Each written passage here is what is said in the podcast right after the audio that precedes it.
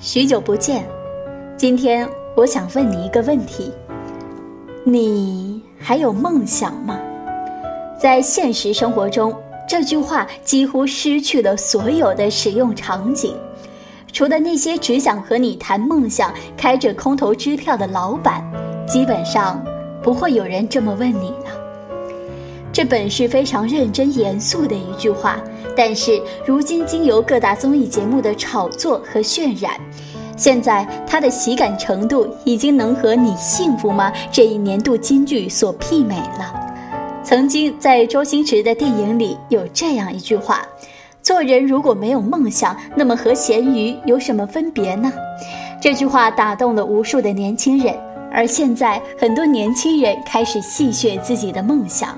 就是当一条咸鱼。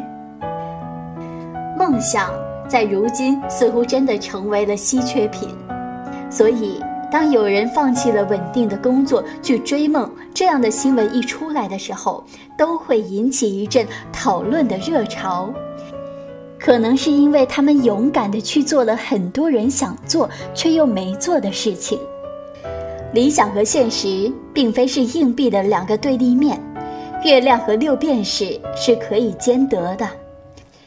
事实上，有很多人都在用六便士供养着心中的月亮。我们需要用正确的方式向生活低头。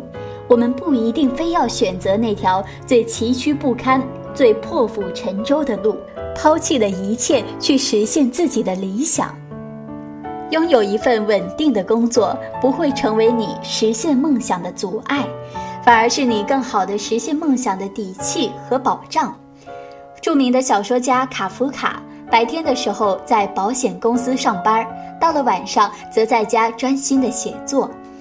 博尔赫斯除了是一名伟大的诗人，同时还是阿根廷国家图书馆的馆长。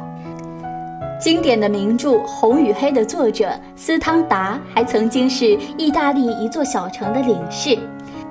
在《辞职高手》里边谈到，辞去工作不能够快速的启动一个梦想。当你保留你的工作的时候，所有的机会都成为了盈余的主张，而不是亏损的弥补。你只需要去选择那些最适合你的梦想的机会。当你弯下腰拾起地上的六便士的时候，抬起头看看，你还是可以看到那轮皎洁的月亮。它从未因你曾低下头而失去了色彩。愿你在现实的围城里，仍然能够坚守心中那份不灭的理想。